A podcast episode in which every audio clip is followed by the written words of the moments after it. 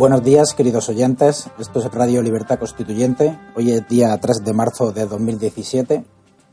Y aquí en la técnica estoy yo, Manuel González, y desde el estudio Somos Aguas está eh, Pedro Manuel González. Buenos días, Pedro.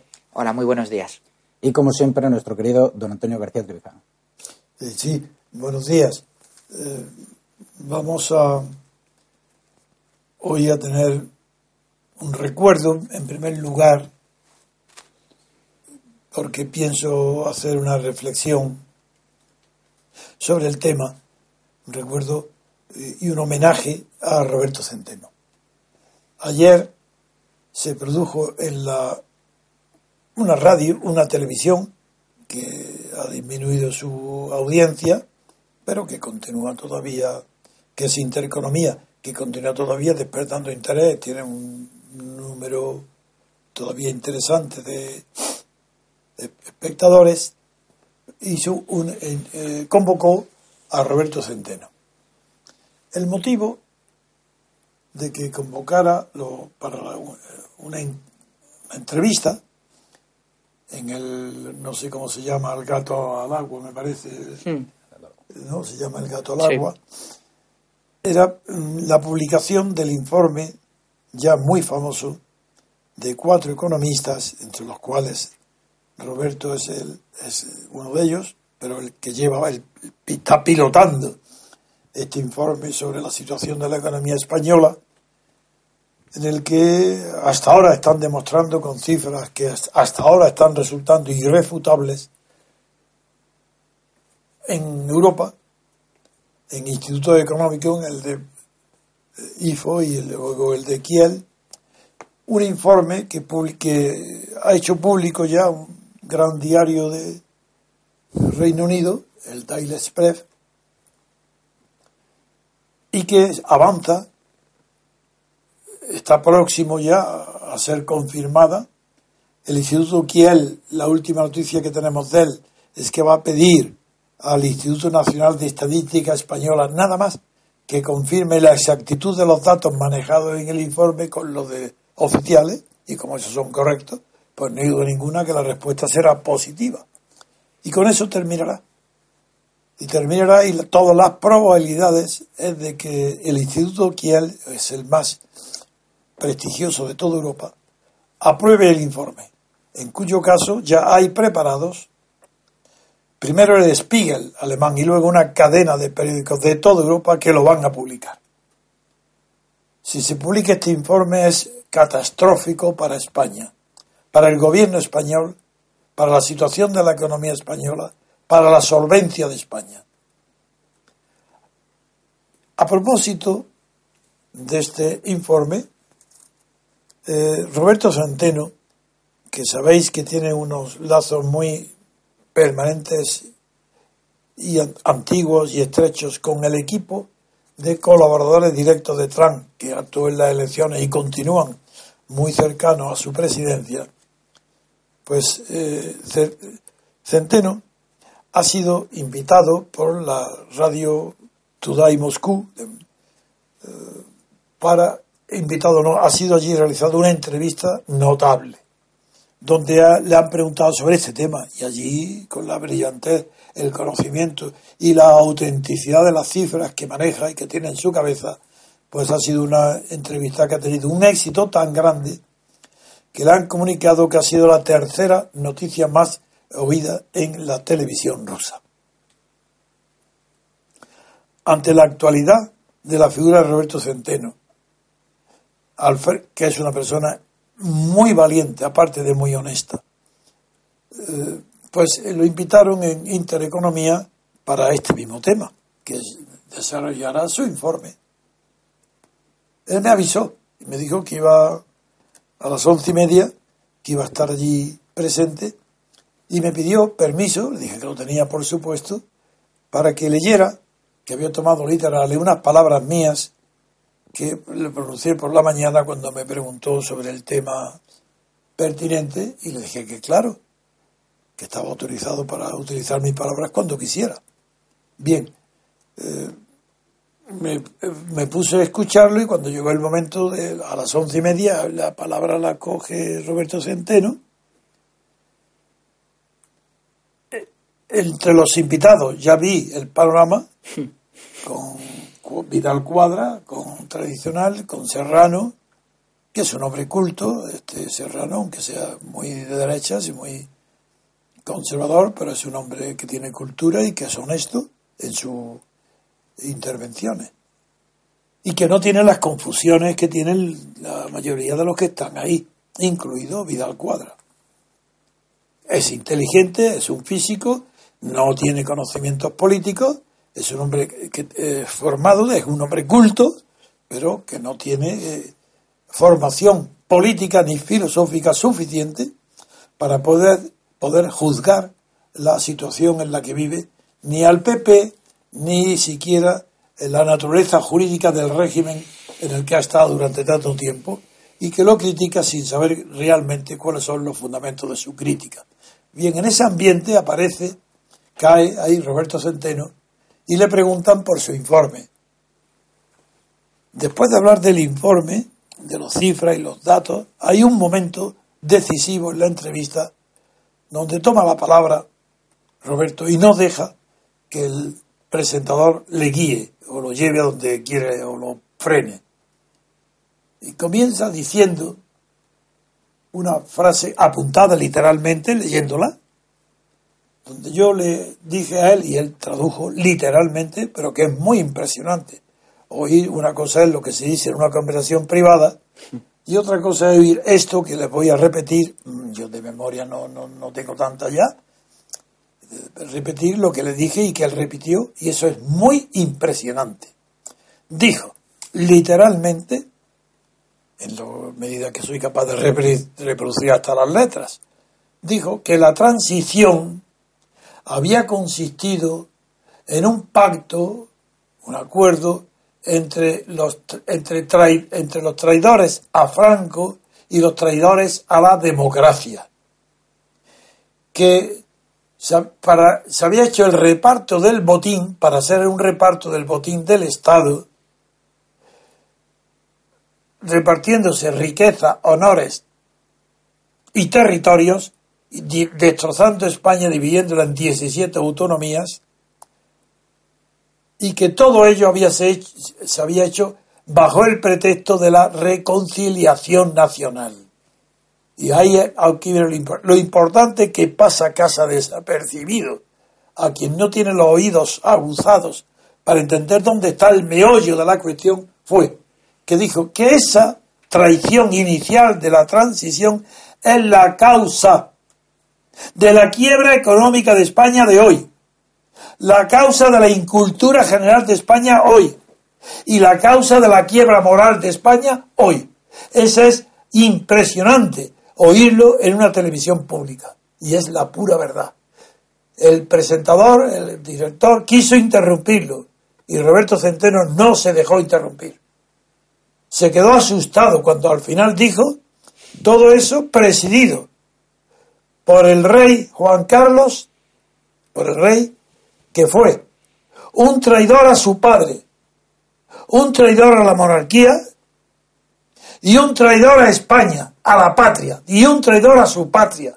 Literalmente se quedó temblando toda la televisión. el propio presentador se le escapó cuando dijo traidor a la patria un uy, uy, pánico, susto, las caras, silencio sepulcral. Ante las frases que decía Roberto, esto no hay quien lo rebata porque es la historia viva de la que el señor Trevijano fue protagonista. Es la historia. ¿Quién? Nadie puede desmentir esta verdad, esta realidad. Quiero llamar la atención hoy en nuestra radio que es la primera vez desde que fui difamado por el asunto de Guinea, que es un orgullo para mí haber conseguido en España, sin conocer Guinea, sin estar allí, sin el menor interés económico en Guinea, ni, ni, ni moral, solamente por interés político de apoyar la descolonización, para mí es un honor y un triunfo haber conseguido, eh, con la ayuda del Comité de los 24 en la ONU, la independencia de Guinea Ecuatorial desde aquí, desde Madrid, solo. Claro, con la ayuda de los guineanos. Pero la dirección fue mía. Eso no le puede empañar ninguna campaña de difamación sobre Guinea. Como si yo tuviera el menor interés, ni lo hubiera tenido nunca, en obtener dinero y mucho menos en apoyar a dictadura alguna. Fui, tardé más de dos años en ir por primera vez a Guinea después de la independencia. Por sentido del honor, porque Macías había nombrado ministro de su gobierno a dos personas que no conozco, que no he visto en mi vida y que declararon en la ONU pagados por Castilla, que en mi despacho le había ofrecido un millón de pesetas a cada uno cuando ni, se, ni lo había visto siquiera. Esos los nombra ministro y yo, y, me, y yo le pongo en una carta que no estaba invitado. Me iba a poner la más alta condecoración del Estado. Y puse en una carta que no iba, porque había nombrado ministros a estos mentirosos calumniadores al servicio del colonialismo español de Castilla. No fui. No recibí honores ni nada, no pagué jamás. He recibido una peseta de Guinea, hasta los viajes en avión, todo lo que estuve allí, o todo lo pagué yo, todo, absolutamente todo, porque no acepté recibir una sola peseta de Guinea nunca. Bien, eso bien lo aprovechó el PSOE, bien lo aprovechó Felipe González, para pagándole 25 mil pesetas al antiguo embajador de Guinea en España, le entregara unos folios sin firmar por nadie, lo repetiré un millón de veces. La difamación mía no la firmó nadie. Papeles en blanco, sin firma, pero con el membrete que ponía Ministerio de Asuntos Exteriores de Guinea Ecuatorial, sin firmar por nadie en. De acuerdo con Felipe González, que lo ratifica desde un discurso en Valladolid, le entrega esos papeles a la prensa la prensa en primera página, sin confirmar ni saber nada de nada. Dice la carrera de Trevijano, yo era el opositor principal a Franco, otro honor que nadie me va a quitar. Dice, la carrera de Trevijano ha terminado por el asunto de Guinea. Y todavía hace nada en mundo unas personas irresponsables que tienen miedo de la verdad continúan abonando el asunto de Guinea como si eso pudiera ya esconder el hecho. Uno, fui el principal artífice de la transición española.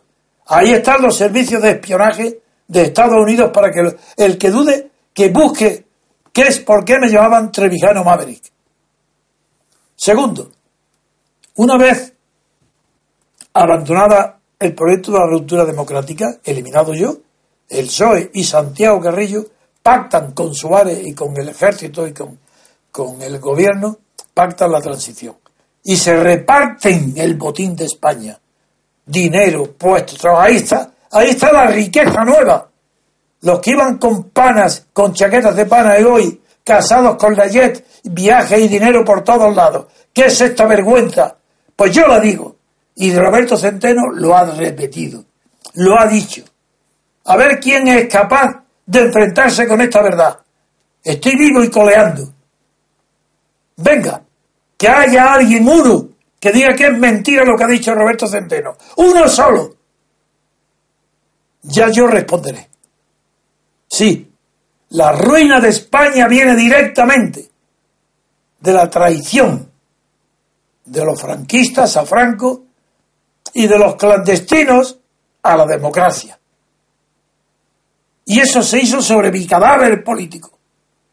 Mientras yo estaba sin difamar, eso no podía hacerse, porque era imposible vencer los argumentos ni vencer la fuerza moral, política e intelectual que yo tenía y tengo. Esa traición ha sido denunciada ayer en una televisión pública por primera vez, con nombre y apellido. El rey yo escribo la carta del padre de Juan Carlos a Juan Carlos para prohibirle que acepte la sucesión que le ofrece Franco. El padre le dice que lo que quiere salvar a su hijo le dice a él.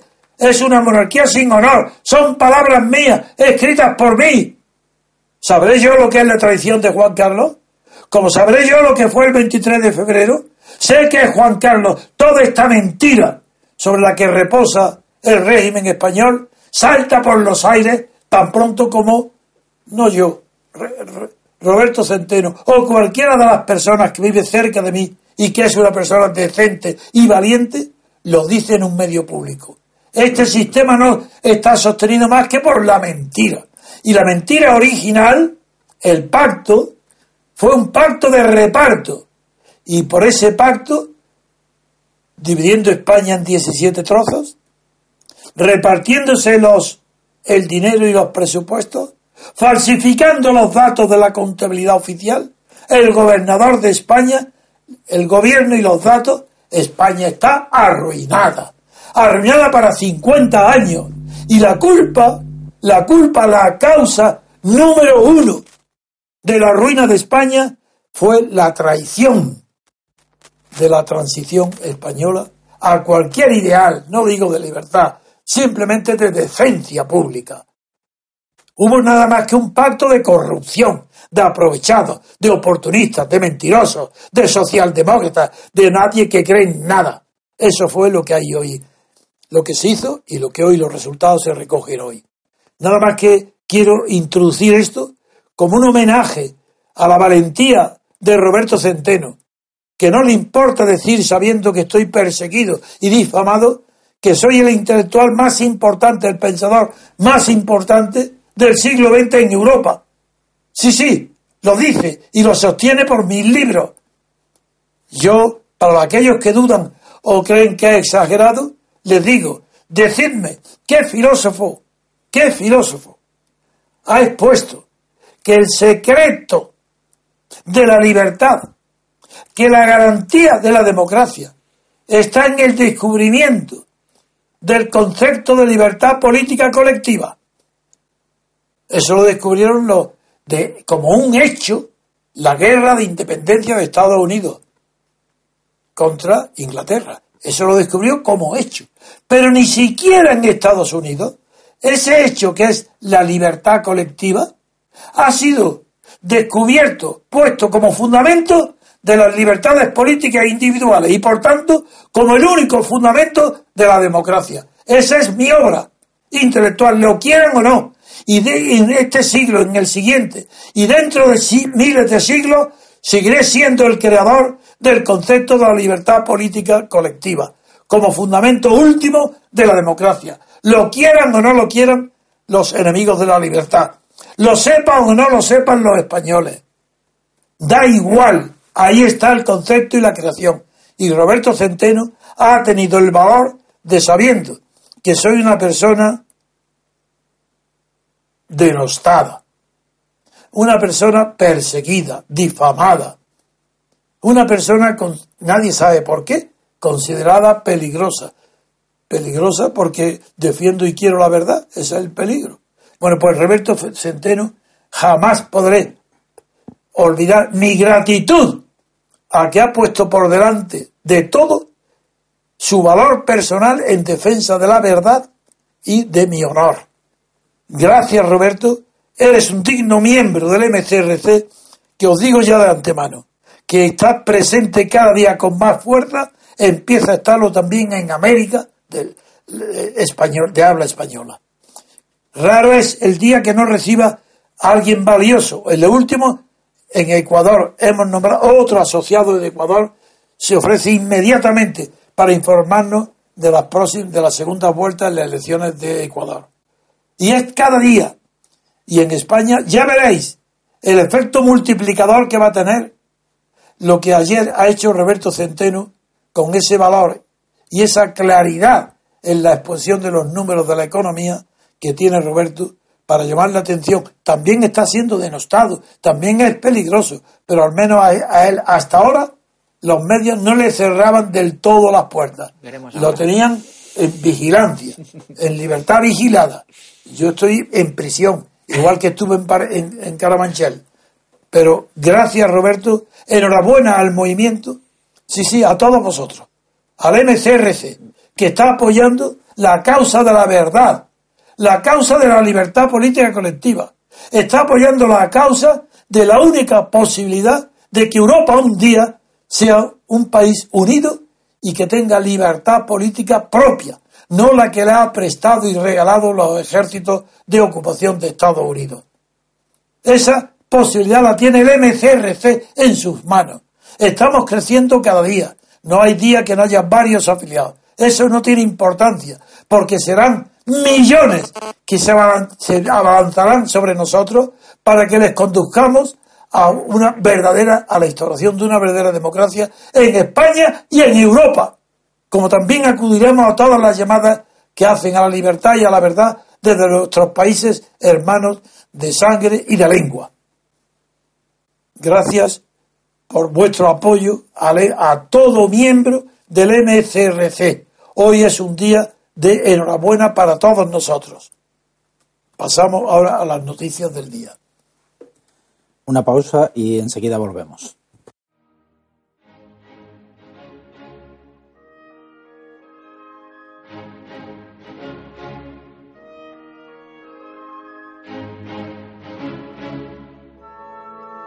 A todos los simpatizantes y seguidores del MCRC.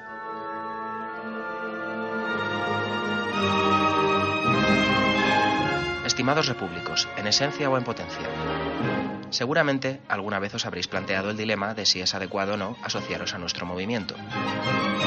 Os aseguramos que todos en el MCRC hemos pasado por esa etapa durante más o menos tiempo, pero finalmente hemos llegado a la conclusión de que si realmente sus principios coinciden con los nuestros, estamos siendo incoherentes si no nos unimos, y cuanto más tarde sea, peor. Desde la Junta Directiva os aseguramos que todos los asociados cuentan a la hora de adoptar decisiones, y no habrá idea ni iniciativa que parta de vosotros sin ser considerada debidamente, ya que, de hecho, todos podemos ser útiles si sabemos lo que podemos aportar y lo llevamos a la práctica, ya sea mediante nuestros conocimientos o colaborando con una cuota periódica, en función de las circunstancias y siempre voluntariamente, ya que la pertenencia al MCRC no dependerá de ello. Actuando así, veréis que vuestra experiencia en el MCRC es como un paseo cuesta abajo. Estamos deseando contar con vosotros, abiertamente, sin reservas y convencidos de ser dueños de vuestro destino. En definitiva, libres. Cada día el número de asociados va en aumento y necesitamos ser muchos más, ya que nuestros objetivos son ambiciosos, pero sabemos que en el fondo su consecución depende de que colectivamente seamos capaces de transmitir con convicción nuestros principios. Y es cuestión de tiempo que se extiendan como un reguero de pólvora encendida dentro de la sociedad civil, tan ansiosa de libertad como nosotros, aunque sea por medios distintos. Hemos pretendido que asociarse al MCRC sea lo más sencillo posible, Únicamente os pedimos que accedáis a la web mcrc.es y encontraréis toda la información sobre nosotros, nuestros principios y nuestros objetivos. ¿A qué esperáis? Unidos lo conseguiremos. Os esperamos. Os necesitamos. MCRC.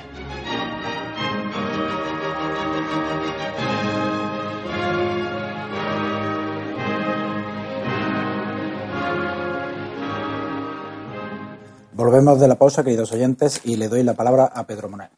Sí, vamos a leer una noticia internacional que eh, relativa a Estados Unidos y al fiscal Sessions.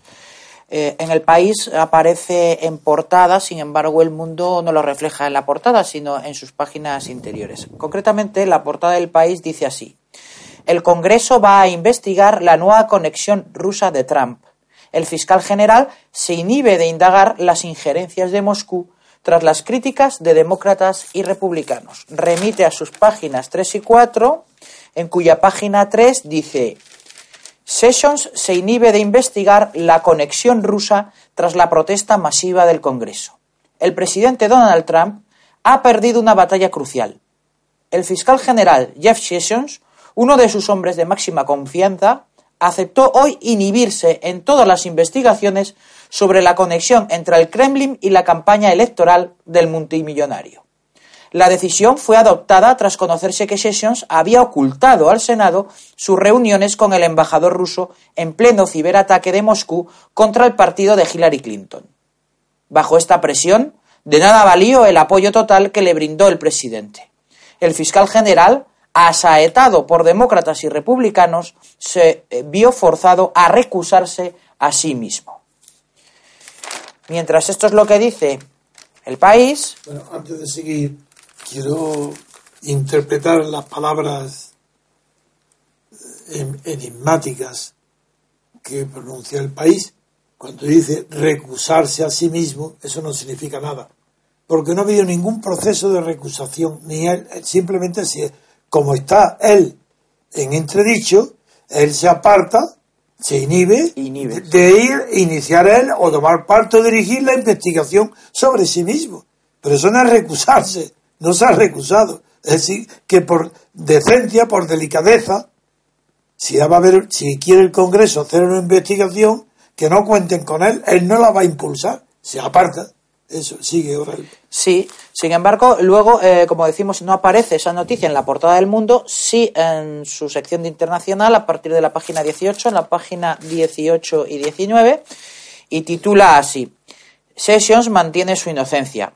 El fiscal general de Estados Unidos niega que mintiera bajo juramento y se viera con el embajador ruso en calidad de asesor de Trump durante la campaña electoral.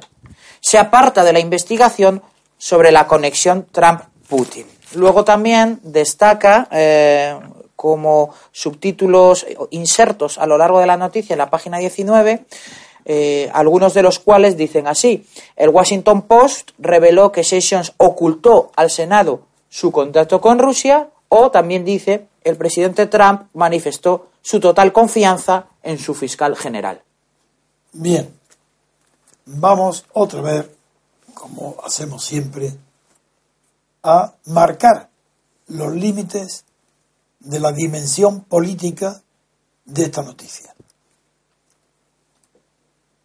En primer lugar, el uso por la prensa de la palabra conexión Donald Trump-Putin es escandalosa.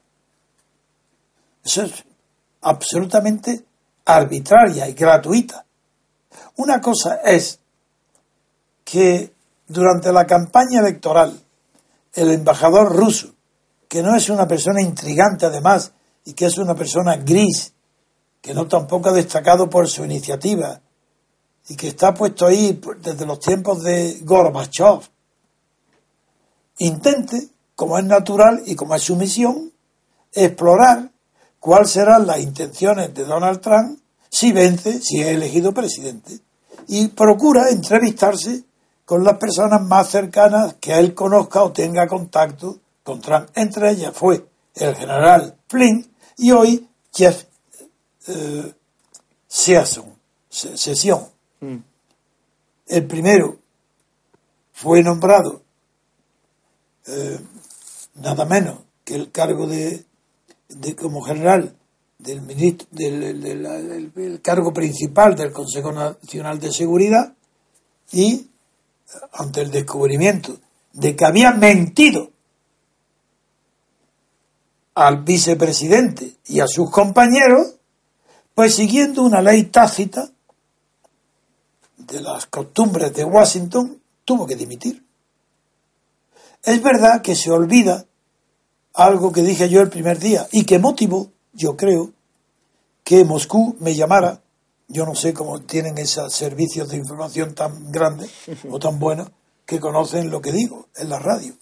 Pero yo creo que fue porque yo conocía una ley de 1990 no de 1798 99 una ley que se dictó a propósito de una cuasi guerra que hubo entre Estados Unidos y Francia, en la que se, a propósito de esa ley se dictó, a propósito de esa guerra, se dictó una ley prohibiendo que cualquier ciudadano de Estados Unidos, tuviera o no tuviera cargos públicos, entrara en conversaciones referentes a temas bilaterales, eso fue prohibido bajo pena bajo pena incluso de prisión, no solo pena de pérdida de las confianzas consiguientes. Y esa ley nunca ha sido derogada. Mi conocimiento de esa ley, que fue llamada de la cuasi guerra, es la que explica por qué puede haber hasta penas de prisión, de cárcel, contra cualquier ciudadano que, eh, que tenga relaciones o conversaciones con potencias consideradas enemigas. Sobre ese fondo cae la lluvia de la indiscreción que tuvieron durante la campaña de Trump algunos de los que luego han sido sus nombrados altos cargos de la administración Trump de hablar con el embajador ruso, lo cual era absolutamente inocente, pero tuvieron la picardía, infantilismo y la falta de experiencia de negarlo cuando fueron preguntados. Pero qué de importancia tenía que hubieran hablado con el embajador ruso si además el contenido de las conversaciones solamente lo podía haber sabido el embajador o ellos. Bastaba con decir que ellos no habían hablado para nada de las sanciones, sino que estaban eh, viendo qué clima habría en Rusia respecto a Donald Trump, en fin. Pero mintieron, y esa fue la causa de la dimisión de Flynn. Ahora este sesión, aleccionado por lo que ha pasado con su compañero anterior Flynn, no ha, también ha mentido también. También ha dicho, según la noticia, yo no lo tengo, puedo asegurar, pero según lo que ha publicado toda la prensa de Estados Unidos, también ha mentido. Porque he preguntado en el Senado por sus conversaciones ha dicho que no, que no tuvo conversaciones cuando las ha tenido. Y una de ellas nada menos que en la propia oficina del Senado, donde hay 30 personas que están a su servicio y que lo han visto y sabían que venía y lo... no, no, era, no era secreto, por eso me extraña el infantilismo de negar. Pero si, no es, si viene a visitarlo a la oficina, públicamente, donde lo ven tantas personas que están en ese departamento del senador, Jeff estación o sesión. Sessions. Sesión. ¿Por qué? Pues él dice que, como lo considera un asunto banal, dice el interesado. Pues digo que no. Sin embargo, eso no lo disculpa. Tiene que haber dicho que sí, que claro que estuvo ahí en el Senado. Nada de conversaciones privadas. Lo que es horrible de este asunto es que la prensa, antes de descubrir nada, solamente cuando se inician las campañas del FBI sobre los cables aquellos de Hillary Clinton en sus eh, la manera de intervenir acusando a Rusia emplean lanzan al aire la palabra conexión. Y esa todavía está en el aire. Conexión Trump Putin pero será posible que un pueblo pueda ser tan imbécil de creer que puede haber una conexión en el sentido literal de lo que significa la palabra. Donald, Donald Trump y Putin, antes de ser elegido presidente, y ofrecer esas pistas. ¿Para qué? Para sembrar la desconfianza y la duda del candidato. ¿Y qué? ¿Y aprovecharse de qué? De la experiencia o de la historia anterior de Putin como miembro del KGB que esta es su profesión. Pero no os dais cuenta que está jugándose con el inconsciente colectivo de todas las informaciones para hacer creer que hay una conexión Putin-Trump que impide esa la sospecha impide que Donald Trump hoy sea libre, libre de expresar sus verdaderas opiniones e intenciones para un acuerdo con Rusia, para distender el clima internacional en favor de quién? Primero de Europa la primera favorecida por un entendimiento nuevo, un entendimiento profundo entre Estados Unidos y Rusia, la primera favorecida es Europa. Parece mentira que aquí en Europa, en Bruselas y compañía, todas las capitales, no sean los primeros en empujar esa relación y deshacer toda esa maraña de equívocos y de darle importancia a conexiones y a palabras que inducen a qué? A crear un clima que impida que se haya una distensión en las relaciones de Washington y Moscú. Esta es lo que, segunda noticia que quería señalar, que con la diferencia es la siguiente. En, la, en el primer caso, en el del general Flynn, eh, fue el engaño al vicepresidente y a sus compañeros la que motivó que lo abandonaran y que Trump no tuvo más remedio que pedirle su dimisión. Aquí no. Aquí el engaño no ha sido a ningún compañero ni a Trump, ha sido al Senado. Por eso los republicanos no están apoyando la dimisión, lo están protegiendo. En, en el caso de Flynn, no. Por eso no se puede decir otro, no, no, no, no. En el caso de Flynn, él engañó a sus compañeros republicanos que eran designados por Trump para formar con él el gobierno. En este caso no. Por eso si se ha manifestado la confianza de Trump en él, en, Jeff Sessions.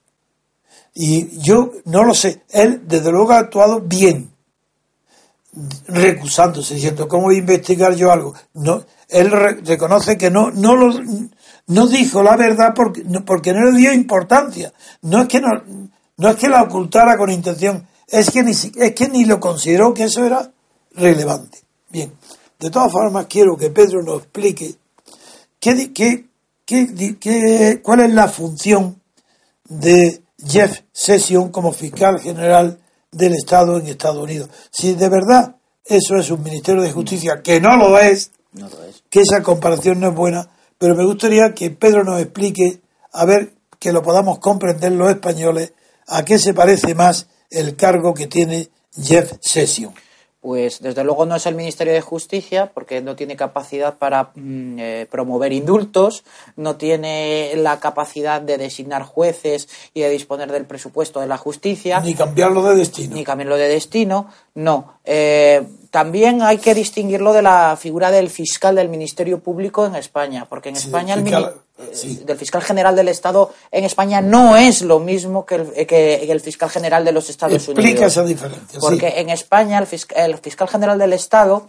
eh, es el, el culmen, la, cúspide jerárquica del Ministerio Público, que su misión es la de ser el neutral defensor del derecho. Del orden jurídico. Del orden jurídico, a tal punto que lo único que le diferencia de un juez en, un procedimiento judicial eh, es que en estrados se sienta en un lado y que no tiene un poder jurisdiccional o decisorio. Pero ambos deben, eh, tanto el juez como el fiscal, observar eh, el cumplimiento del derecho a tal punto que, sin embargo, en Estados Unidos es un mero acusador, es, El, es prosecutor de la acción penal. De tal punto que, por ejemplo, en España, en un procedimiento penal, para que nuestros oyentes lo entiendan, si se aprecia evidentemente que alguien es inocente, el fiscal debe, de motu propio, promover la inocencia y la absolución de esa persona. No es un acusador puro, como es en Estados Unidos. Lo más parecido, la figura más parecida que podría existir entre el fiscal general del Estado norteamericano y, y una figura análoga en nuestro sistema jurídico sería el jefe de los servicios jurídicos de la abogacía del Estado. Eso sería lo más parecido. Es el abogado del presidente de los Estados Unidos. Eso es, es el fiscal general del Estado en los Estados Unidos. Lo más parecido en España sería la jefatura de los servicios jurídicos. ¿Qué pasa? Que en España no tiene tanta relevancia porque ya tienen de facto una abogacía del Estado paralela y más importante que es el mero, el, el propio Ministerio Fiscal porque lo nombran ellos a dedo en esa estructura jerárquica. Entonces, la Fiscalía eh, del Estado hace ese trabajo sucio eh, bajo ese amparo de supuesto defensor neutral del derecho que hace o que correspondería hacer a la abogacía del Estado. Sin embargo, en Estados Unidos, ese jefe de los servicios jurídicos del Estado, de la abogacía del Estado, sería lo que es el señor Sessions. Bien, añado a lo que tú acabas de explicar, que lo comparto al ciento por cien, añado que esa es una de las razones profundas por las que en Estados Unidos los fiscales, en la mayoría de las veces los distritos, son elegidos por votación popular. Como aquí en España, no, en España no, nadie ha elegido por votación popular, aquí es por listas de partidos. Pero en fin, eh, a diferencia de lo que pasa en, en Europa, donde el fiscal no es elegido por el pueblo ni por el eh, ni por los partidos. Allí, allí son elegidos en elecciones democráticas. Y la razón está en, en, la distinta naturaleza del sistema jurídico anglosajón del continental europeo. Las fuentes. Y ahí está, que en el sistema anglosajón eh, se rige por el sistema que se llama del precedente judicial, lo cual no exige que haya una preparación muy, muy rigurosa en el derecho ni el conocimiento técnico del derecho, como sucede en Europa con los fiscales, que en, como allí el acusador público, que es el fiscal, puede ser elegido directamente por, por los votantes, por el pueblo, por los gobernados. Eso sería inconcebible en, en Europa porque Europa requiere un conocimiento técnico que en Estados Unidos, regido también por el sistema del presidente judicial, no lo requiere. Basta que un fiscal conozca los casos parecidos y defiende con muchísima brillantez, pues él, eh, no defiende, no, acusa, con mucha brillantez a aquellos casos que han sido condenados con arreglo al presidente judicial. Eso quería añadirlo para que no se compare de ninguna manera. Aquí es que los jueces y los fiscales son intérpretes y pueden realizar una labor hermenéutica. Allí, sin embargo, los fiscales en su actuación judicial están creando el derecho con los jueces, con ese precedente, al, al, crear ese precedente, están creando. Por eso, aquí, como la fuente es la ley y no es la la, eh, la costumbre, el, el, precedente, aquí en, en Europa, en los, los, en los, sistemas de derecho codificado, que son los que tenemos de origen romanista, lo importante es que los legisladores sean realmente representantes de quienes del, eh, orden, jurídico. del orden jurídico y defensor del orden. Exactamente. y los jueces lo que hacen es aplicarlo. Allí la independencia judicial se encuentra en Estados Unidos de otra manera, principalmente a través de la inamovilidad del cargo. Que es lo que ha conseguido el Supremo, allí la Corte Suprema. Eso es, eso es. Bien, eh, pero no quiero terminar el asunto de Sessions sin hacer un pronóstico, como siempre hago, basado nunca en mis sentimientos, sino en los datos. Primero, la diferencia con Flynn es notable. Flynn fue abandonado porque engañó a sus compañeros Session no. Eh, Session se ha inhibido él y ha dejado que el Congreso investigue, pero no se ha iniciado ninguna investigación todavía. Es verdad que la Moscú, en, el gobierno de Putin, tiene otro frente que cubrir, que es decir que su embajador en Washington hacía lo que debía y podía. Es que no tiene ninguna culpa para nada el embajador ruso si se entrevista con quien más cerca esté de Donald Trump mejor. Esa es su función diplomática. Y allá cada si, si lo han ocultado, allá ellos.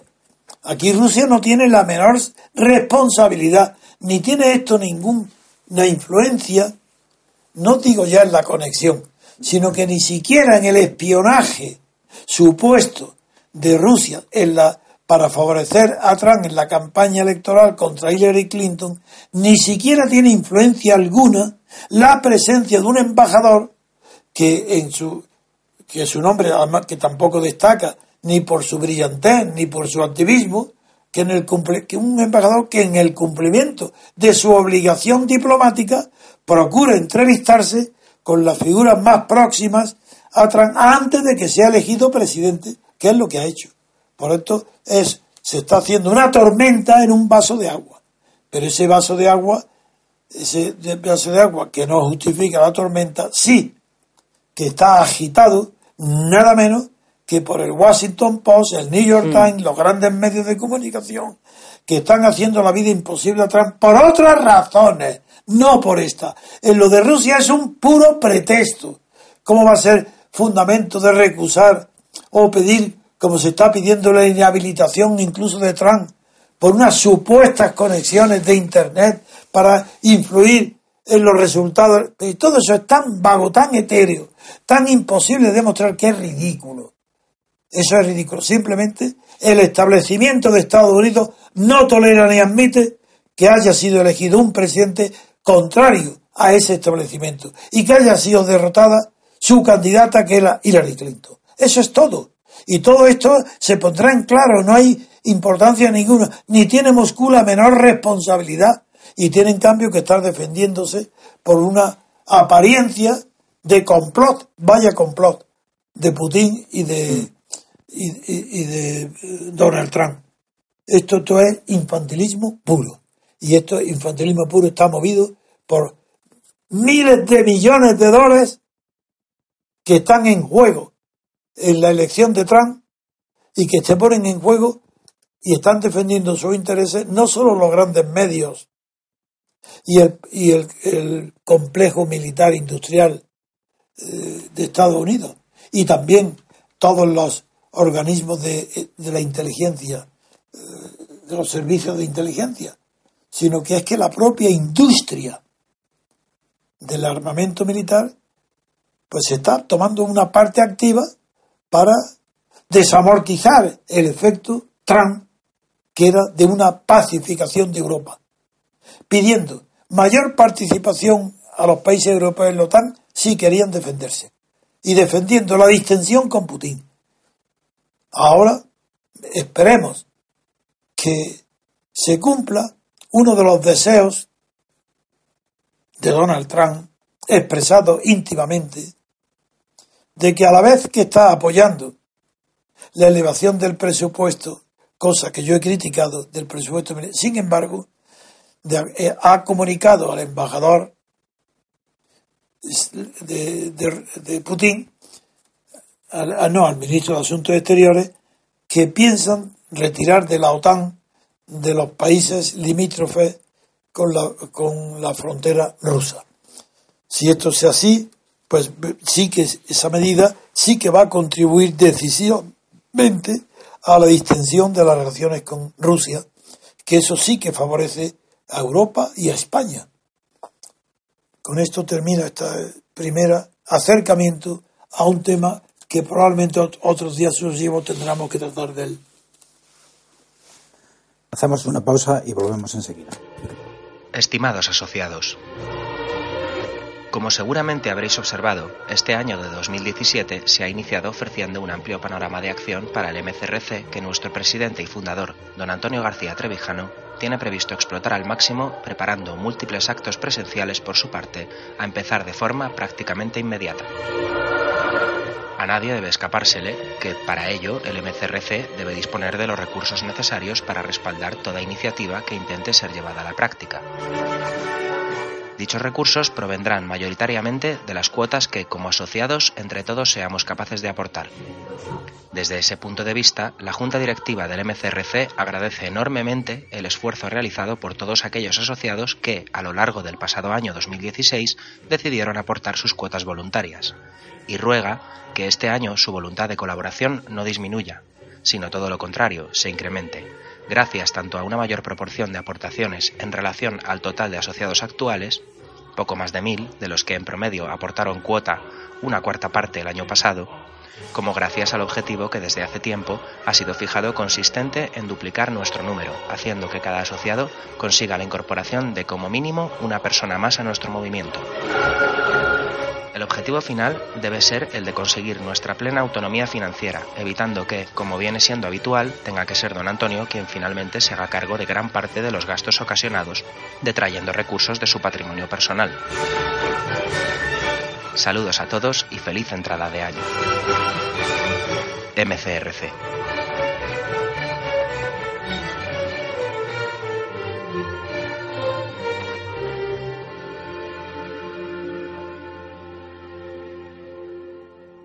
Volvemos de la pausa y le doy la palabra a Pedro Manuel González. Pues nada, vamos a hacer una pequeña, para terminar el programa de hoy, una pequeña miscelánea de las noticias de alcance judicial eh, que he podido encontrar en la prensa especializada y no solo en la prensa especializada, sino incluso en la prensa diaria de hoy.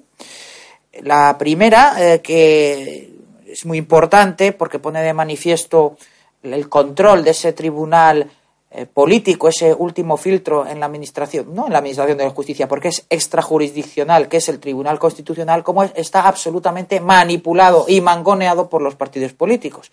Se ha consumado el relevo de de, Senado, de eh, magistrados del Tribunal Constitucional a propuesta del Senado con un acuerdo entre el Partido Popular y el PSOE. El propio país se hizo eco de esta noticia y la tituló así. El PP y el PSOE imponen en el Senado a sus cuatro candidatos al Constitucional. Hemos de recordar a nuestros oyentes que el Tribunal Constitucional, este tribunal político, se compone de 12 miembros, cuatro son elegidos por el Congreso directamente, cuatro son por el Senado, dos directamente por el Gobierno y otros dos por el Consejo General del Poder Judicial. Que vamos, que el Consejo del Poder Judicial es otro eh, concilio de personas que manejan la justicia y que son elegidas también directamente por los partidos políticos.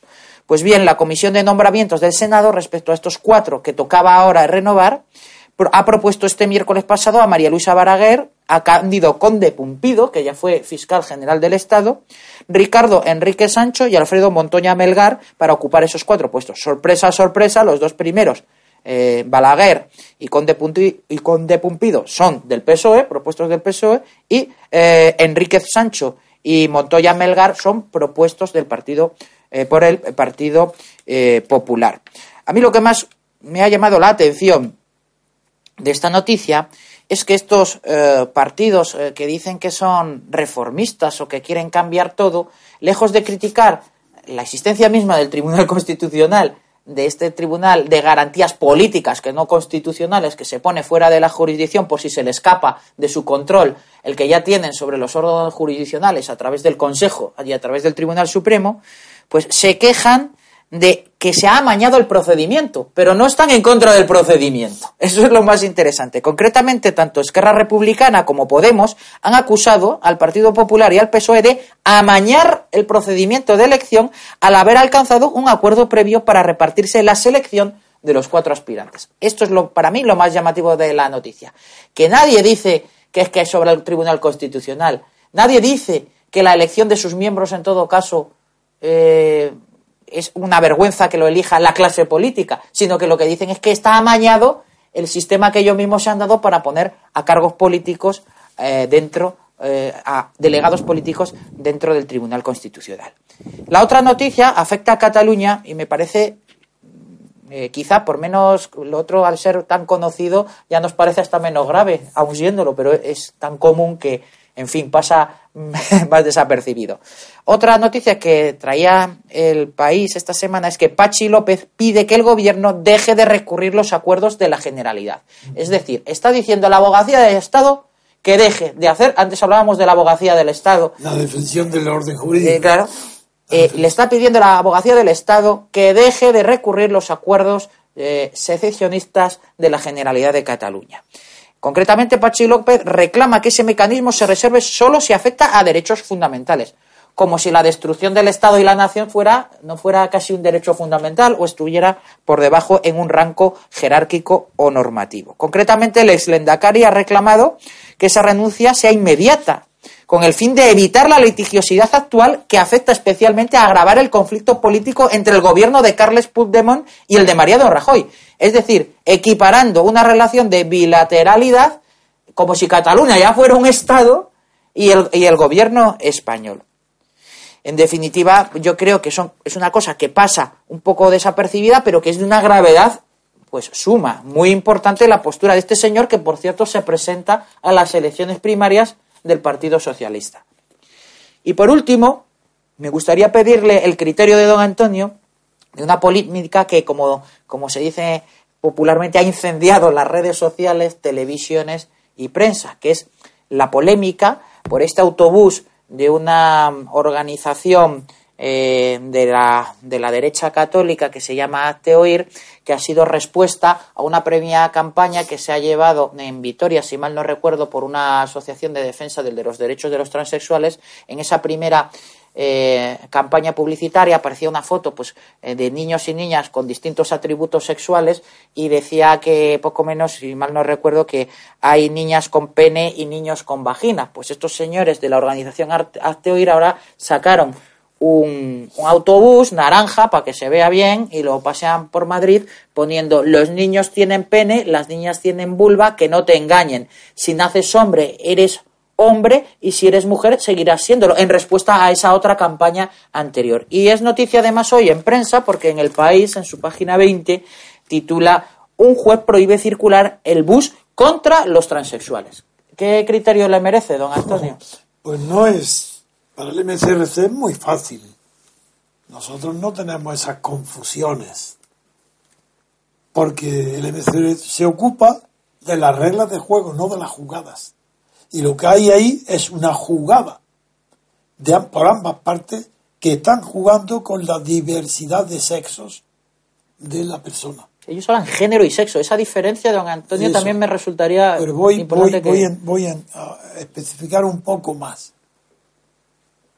Donde radica la confusión, la falta de profundidad en el pensamiento español propio de una sociedad que no piensa, es en confundir lo excepcional, lo que no es normal, con lo patológico.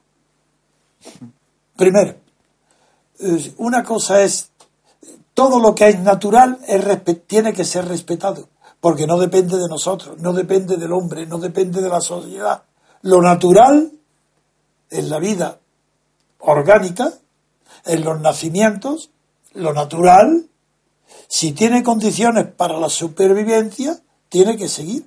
Si no las tiene, morirá, porque no reúne las condiciones mínimas para la supervivencia. Pero el sexo es sujeto a ideologías. Es decir, el sexo es- es- pasa a ser objeto ideológico. Desde ese momento todo está perturbado, de- está completamente desnaturalizado. Y yo creo que el MCRC y nosotros tenemos que no olvidar nunca que esa desnaturalización del sexo se combate volviendo a la naturalidad. Respeto a la naturaleza. Y una vez respetada la naturaleza, las anomalías que presente un recién nacido de orden sexual, si no tienen, o bien siguen su curso natural, o bien es corregido. Y para ser corregido necesitan unas leyes, porque ningún médico va a intervenir si no está amparado por una ley. Y la ley pertenece ya a la jugada, no a la regla de juego. Por eso el MCRC no se pronuncia sobre ese tema. Se pronunciará si hubiera unas reglas de juego democráticas. Ah, Entonces, claro, que nos pronunciaremos sobre qué. Primero, sobre el respeto a la igualdad de los seres humanos. Y por tanto, el mismo respeto merece una persona bisexual o con un- un- una atracción sexual contraria a la natural de su sexo. Y cuando digo natural, me refiero a lo que es normal de ese sexo. Y que no considero que la anormalidad sea una monstruosidad, sino que no sigue la regla general. Pero si eso se utiliza para derogar e imponer los derechos de una minoría sobre la mayoría, eso no lo permite la ley. Aunque la Constitución sí.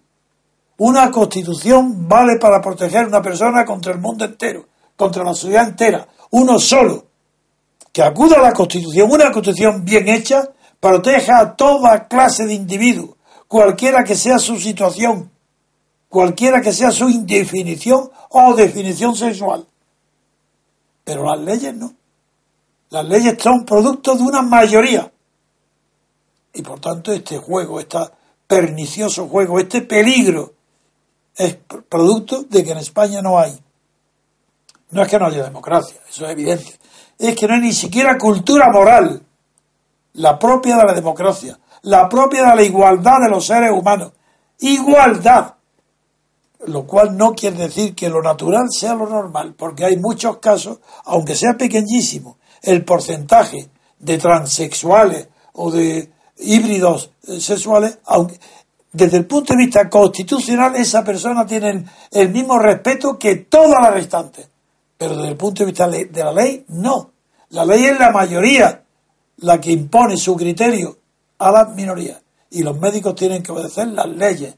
La Constitución, por supuesto. Esa es la que nos obliga a todos a respetar y no distinguir a nadie por razón de su sexo ni por la frecuencia de la calidad o la modalidad que tenga su sexo. Para la una constitución, todos los seres humanos son exactamente iguales, sea cual sea su condición sexual. Esa es. Muy bien. Pues bueno, ya con esto podemos despedirnos, dar por terminada la sesión.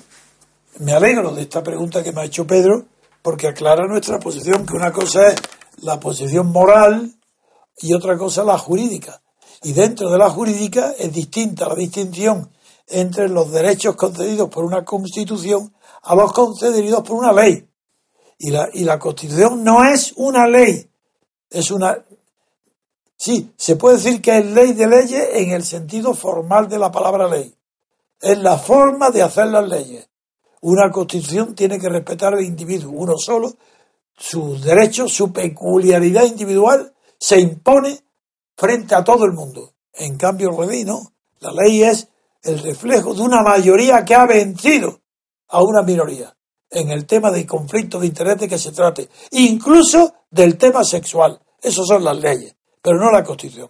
Para la Constitución todos los seres humanos son iguales, sea cual sea su condición sexual.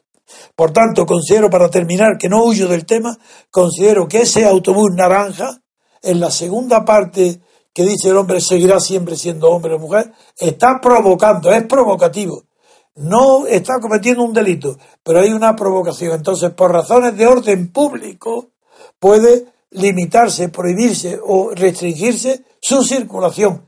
No porque sea antijurídico, sino porque es provocativo para, por razones de orden público.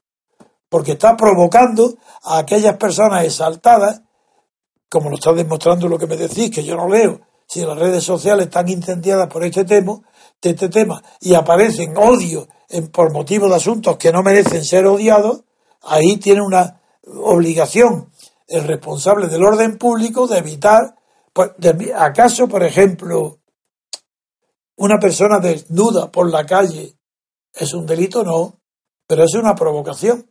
Entonces la policía debe de evitar que ese hombre o mujer se exhiban desnudos por las calles, algo parecido. Bueno, pues es una cuestión de orden público.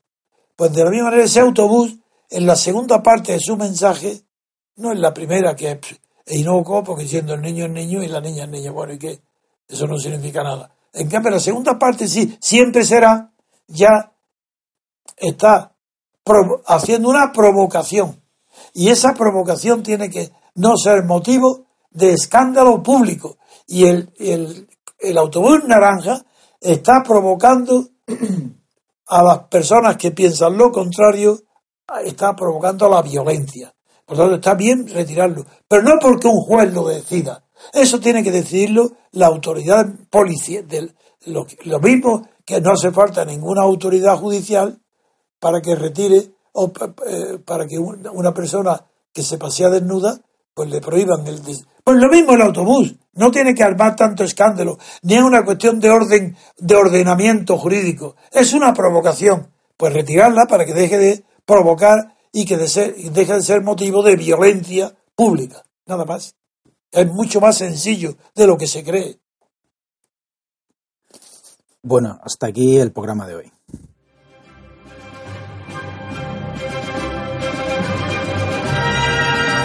Gracias por haber escuchado Radio Libertad Constituyente.